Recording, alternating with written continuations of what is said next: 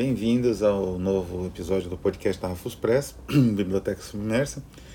E hoje vamos tratar de um, uma questão muito interessante relacionada à tradução, mas também relacionada a nossa sonho de completude impossível, né?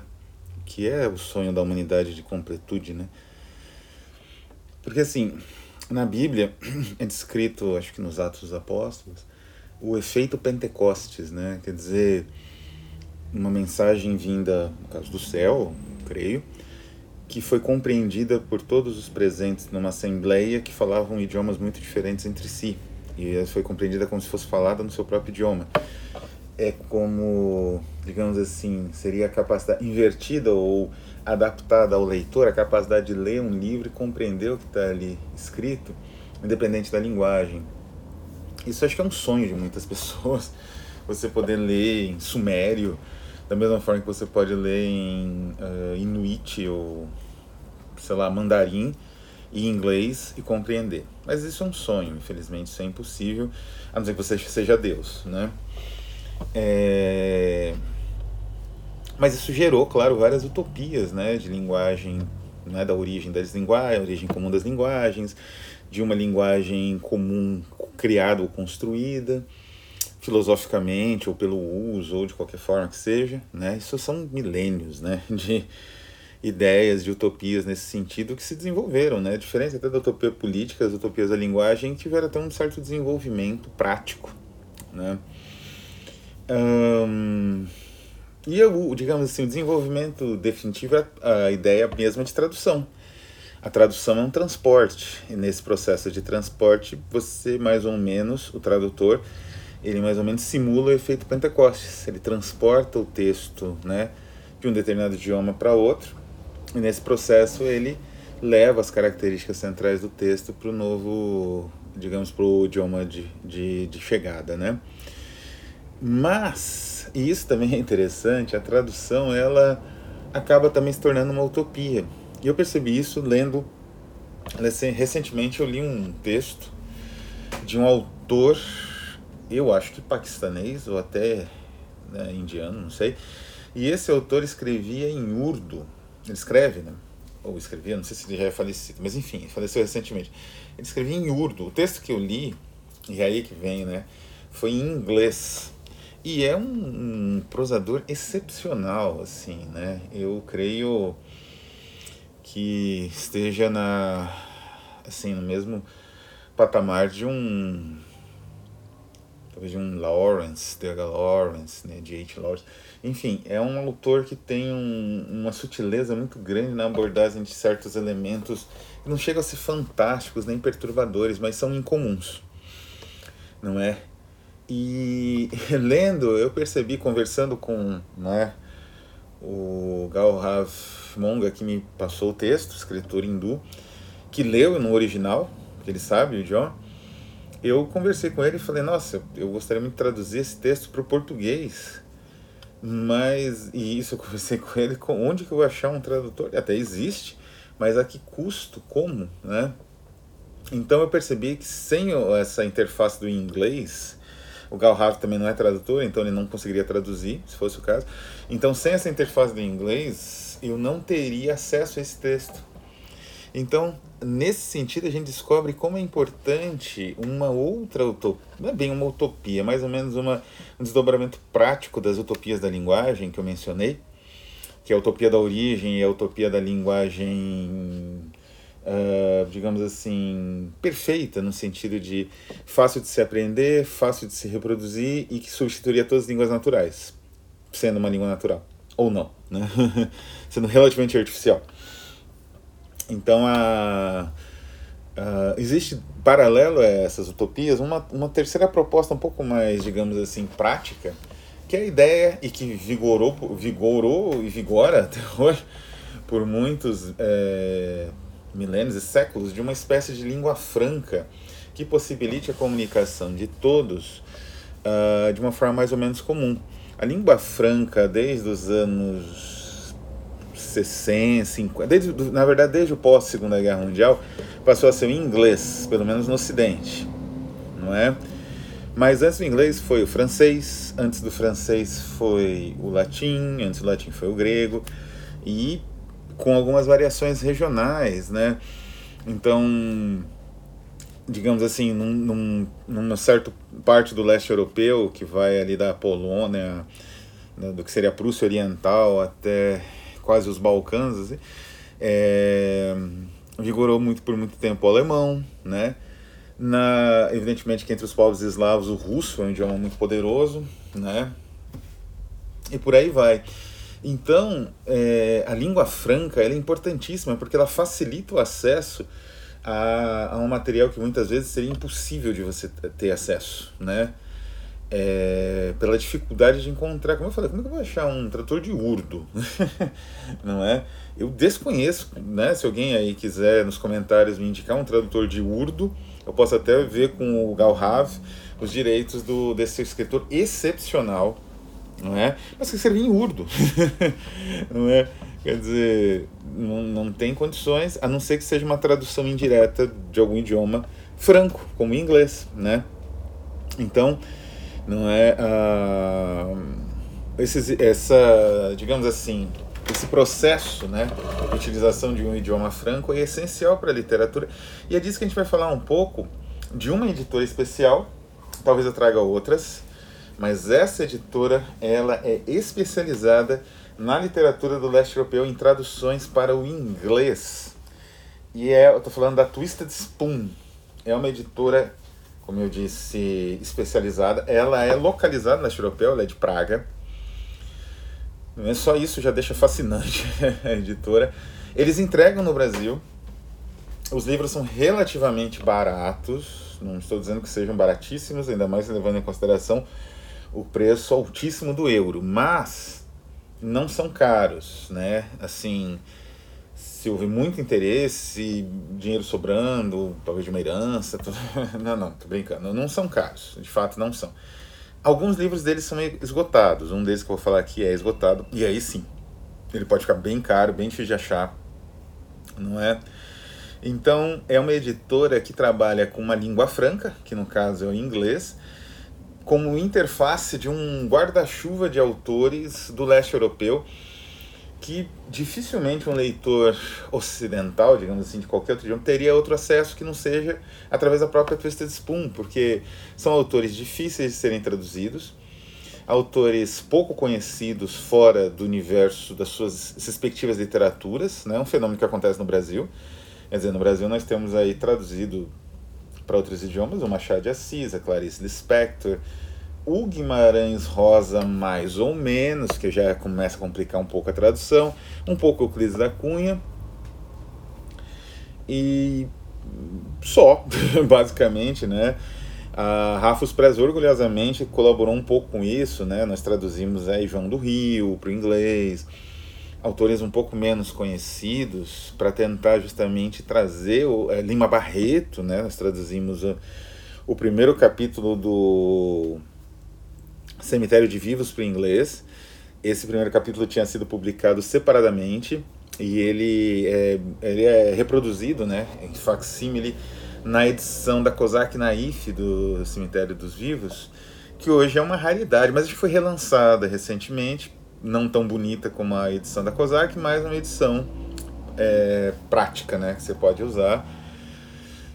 Então a, Mas assim, o escritor brasileiro, outros escritores brasileiros, até de outros momentos uh, históricos, né, relacionados, sei lá, ao romantismo, ou até mesmo ao realismo naturalismo, que não seja Machado de Assis, não são conhecidos, né? Isso acontece com todas as literaturas. E a Twisted Spoon tenta quebrar esse ciclo, trazendo autores do leste europeu que tem uma efervescência. O foco da Twisted Spoon não são autores de períodos muito anteriores, sei lá, do início do século XIX, século XVIII, não. O foco da Twisted Spoon são autores da vanguarda, relacionados em geral ao surrealismo, ao dadaísmo, ou a uma percepção vanguardista, né? Trabalhavam com revistas né, da, da época. E essa percepção vanguardista independente, de franco atirador. E, nesse sentido, as edições são um primor. Eu tenho duas aqui comigo, né? uma adquirida recentemente, não é? é... edição limitada. A outra adquirida faz um tempo. Essa segunda tem uma história que eu comprei, perdi, comprei de novo. Não é? E essa hoje é difícil de achar e é cara. É bem cara. Não é? Então vou falar da, da mais nova primeiro, que é a Post-Mortem Dream, de Ladislau Klima. Não sei se é assim que fala o nome, acredito que seja. Ladislau Klima é um escritor tcheco, ó, traduzido do tcheco, né? Por Jedslast, Artwork by Pavel Hut. Twisted Spoon, Praga, 2021. É uma edição lindíssima. É um dos livros mais bonitos que eu tive assim o prazer de, de ler em 2021. A capa é de tecido, não é? Simples, né? Um trabalho aqui tipográfico brilhante simples, mas muito bonito, muito marcante, não é? E essas ilustrações, inclusive, da, das folhas de rosto, não é? Do Pavel Ruth são muito boas, né? E do, e do também do... Tem algumas ilustrações internas também. A narrativa, é, na verdade, era um fragmento. A novela, uh, o romance completo não chegou, o romance não chegou a ser terminado pelo clima. É um escritor muito importante. É, e, e, falando um pouco do clima e também do próximo autor, a gente percebe algo que é um foco da Twisted Spoon, que é muito importante e é muito necessário destacar. Por que esses autores desse período vanguardista? Né? Porque no leste europeu, conforme, digamos assim, avançava primeiro o nazismo e o fascismo, depois o comunismo stalinista, o que aconteceu foi que uma, a, a literatura de vanguarda foi esmagada. Né? Modelos clássicos ou românticos, eh, principalmente patrióticos, né, foram restabelecidos como modelos absolutos de literatura. Uma produção realista medíocre foi, em geral, implementada em todos esses países. E o resultado é uma produção estética pífia, né, em muitos casos e que, por exemplo, em países como a União Soviética, sobreviviam praticamente no exílio ou em produções de gênero que conseguiam escapar da censura com a ficção científica, que eu também vou comentar em um episódio futuro. Então, o, o material, por exemplo, de um autor como Clima, ele se torna totalmente perdido, né? Ali no meio de um monte de produção medíocre e desaparecido, né? Para o leitor comum, mesmo desses países. Então, re, é, recuperar esse, esses materiais é de importância capital para entender até mesmo através da tradução né, e da difusão, entender a cultura desses países que ficou por muito, muito tempo esmagada por uma dupla força reacionária né, do nazifascismo e do, do stalinismo. Então o Clima foi uma dessas vítimas, sofreu muita censura, né? Ele morreu relativamente jovem antes até da guerra, e o material dele acabou se perdendo, acabou censurado, acabou limitado a revistas, a manuscritos perdidos, né? Então, isso aconteceu também com a Post-Mortem Dream. Como o título diz, trata-se de uma espécie de sonho de um homem ridículo, né? Ele recupera aquele formato dostoiévskiano, da, da fábula sonhada, né? Esse, esse formato dostoiévskiano é um formato que tem bastante na literatura do leste europeu. Gostaria de estudar mais isso, mas não é muito minha área. Mas tem outros autores também, Turgenev, né? E é muito instigante a maneira como ele é construído, né? Quer dizer, esse indivíduo tem o, a, a, o processo onírico dele é alucinatório, né? E como ele percebe que ao mesmo tempo ele está sonhando, mas ao mesmo tempo parece que ele não está exatamente vivo, nem morto, é uma espécie de fronteira, a narrativa ela dá saltos, né? E está sempre assim envolvida numa figura pavorosa que é incrivelmente eficaz. Existe até uma, uma ressonância gótica nessa figura pavorosa, com uma economia tremenda de recursos, né? Que é a figura do homem que fica repetindo sempre a mesma frase, que é sempre esqueço qual é a frase, é uma frase muito engraçada é, do, do, dos campos, né? É, é, five, é, como é que é? Cinco campos já se passaram, uma coisa assim, né?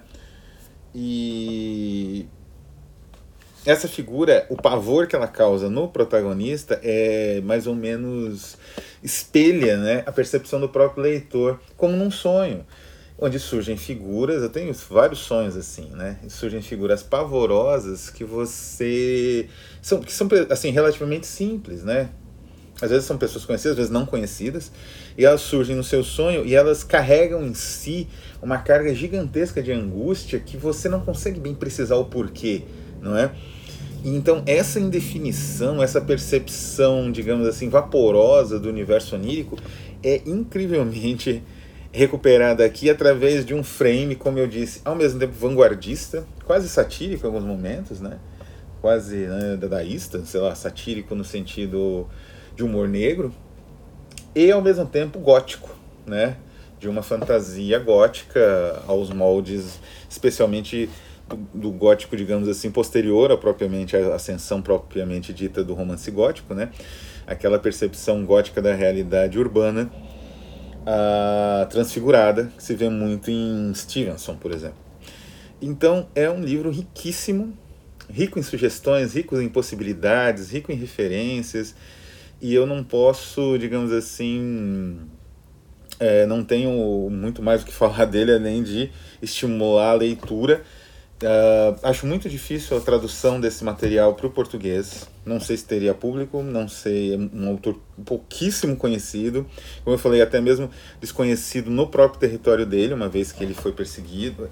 A obra dele, na verdade, foi perseguida, não chegou a ser propriamente perseguido, né?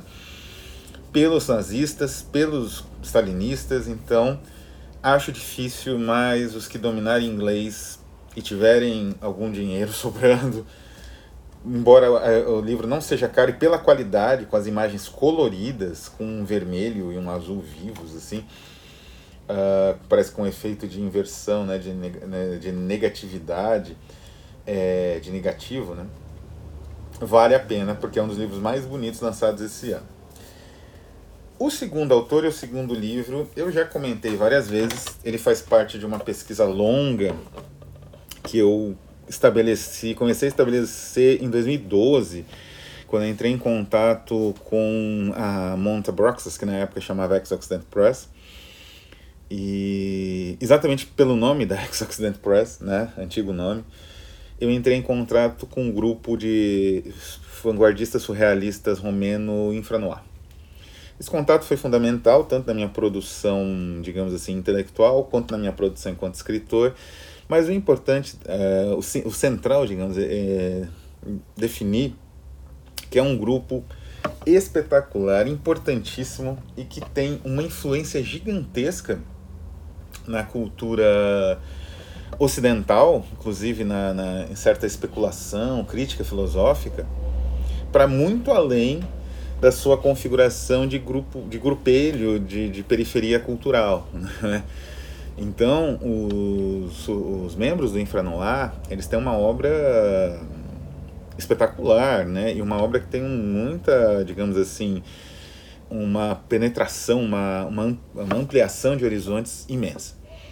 Mas do que, que trata o... Que livro é esse, né? É o livro de Gerazim Luca. Gerazim Luca foi provavelmente o autor mais célebre do grupo Infranoir, foi praticamente um popstar. Em grande parte isso aconteceu porque ele se exilou na França, né? O Paul Paon se exilou em Israel, ficou menos conhecido, acho que está vivo até hoje, inclusive. O Trost, Trost, ele resolveu abdicar de tudo, entrou, mergulhou numa, numa digamos, num, num percurso semelhante ao do Rambo, né? Então ele abandonou a literatura bem antes da morte dele, e a arte e tudo. E os outros ficaram na Romênia e acabaram ou cooptados, né, escrevendo livros ali mais ou menos dentro da perspectiva do regime, não é? Não era, por incrível que pareça, um dos regimes mais fechados, né? Mas não quer dizer que era um regime aberto e com o tempo Ceausescu, né, que era o tirano romeno, ele foi endurecendo o regime cada vez mais. Então esses autores tiveram que sobreviver e para sobreviver tinham que se adaptar ao regime. Luca, então, ele se exilou.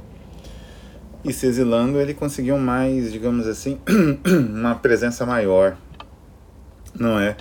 Na literatura, no caso francesa, inclusive, porque ele se exilou na França. Enfim, o livro que a Twisted Spoon lançou, é o The Passive Vampire.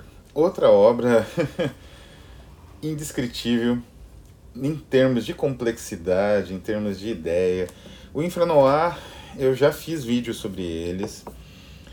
É um grupo surrealista que tem, tinha uma, é, uma percepção filosófica da, do fato estético e também do sonho, da, da, dessas oposições entre sonho e vigília, que era muito complexa, muito elaborada, e também uma, uma concepção geral do própria ideia de revolução, tanto em arte quanto fora da arte. Né? Eles tinham uma série de ideias é, bizarras e de, de experimentações muito bizarras também. E o Passive Vampire é uma espécie de experimentação bizarra. Ele gira em torno, não, não chega a ser, uma, é quase uma narrativa. Uh, isso acontece muito com os textos da uh, Infranoir. Eles desafiam gêneros eles não são bem narrativas, não são bem reflexões críticas, não são bem uh, teorizações ou poesia ou fragmentos íntimos, embora tenham tudo e tudo isso exista ao mesmo tempo nessas obras. O The Passive Vampire, na verdade, então, é, como o próprio título diz, o subtítulo dessa obra é uma introdução aos objetos é, objetivamente oferecidos. Um, um, retrato encontrado e 17 ilustrações. Né? Traduzido, com tradução excelente também, pelo Krzysztof Jalkowski. Jalkowski é um escritor que já colaborou com a Rafus, um excelente autor, né? E ele enfim, ele faz a tradução, tem contato com Fijalkovski, né? Ele tem aí um trabalho interessante de tradução. E então, como que é isso? Uh, esses objetos. O, o livro, na verdade, narra a descoberta, a produção e a entrega de certos objetos bizarríssimos, como uma boneca com uma segunda cabeça de boneca cheia de navalhas, situada no que seria a genitália da boneca. É... Enfim, pedaços de cano. Uh uma cabeça de estátua medonha ou de manequim, não sei muito bem. São, esses são os objetos que o, o Luca encontrava, objetos encontrados, que é uma teoria é, do dadaísmo, depois migrou para o surrealismo, a respeito de objetos que você faz com que você encontra, né? E isso automaticamente, esse encontro da é, você cria a possibilidade de você transformar aquilo numa obra estética, né? No caso do, da fonte, do Duchamp e tal. Então ele produz alguns objetos, fotografa e alguns ele mandava para as pessoas para o Breton e tal. E aí é um pouco as cartas que ele enviava junto com esses objetos e como que esses objetos foram encontrados e produzidos. essa minha meu resumo do livro pode parecer meio confuso, é porque é muito difícil definir esse livro.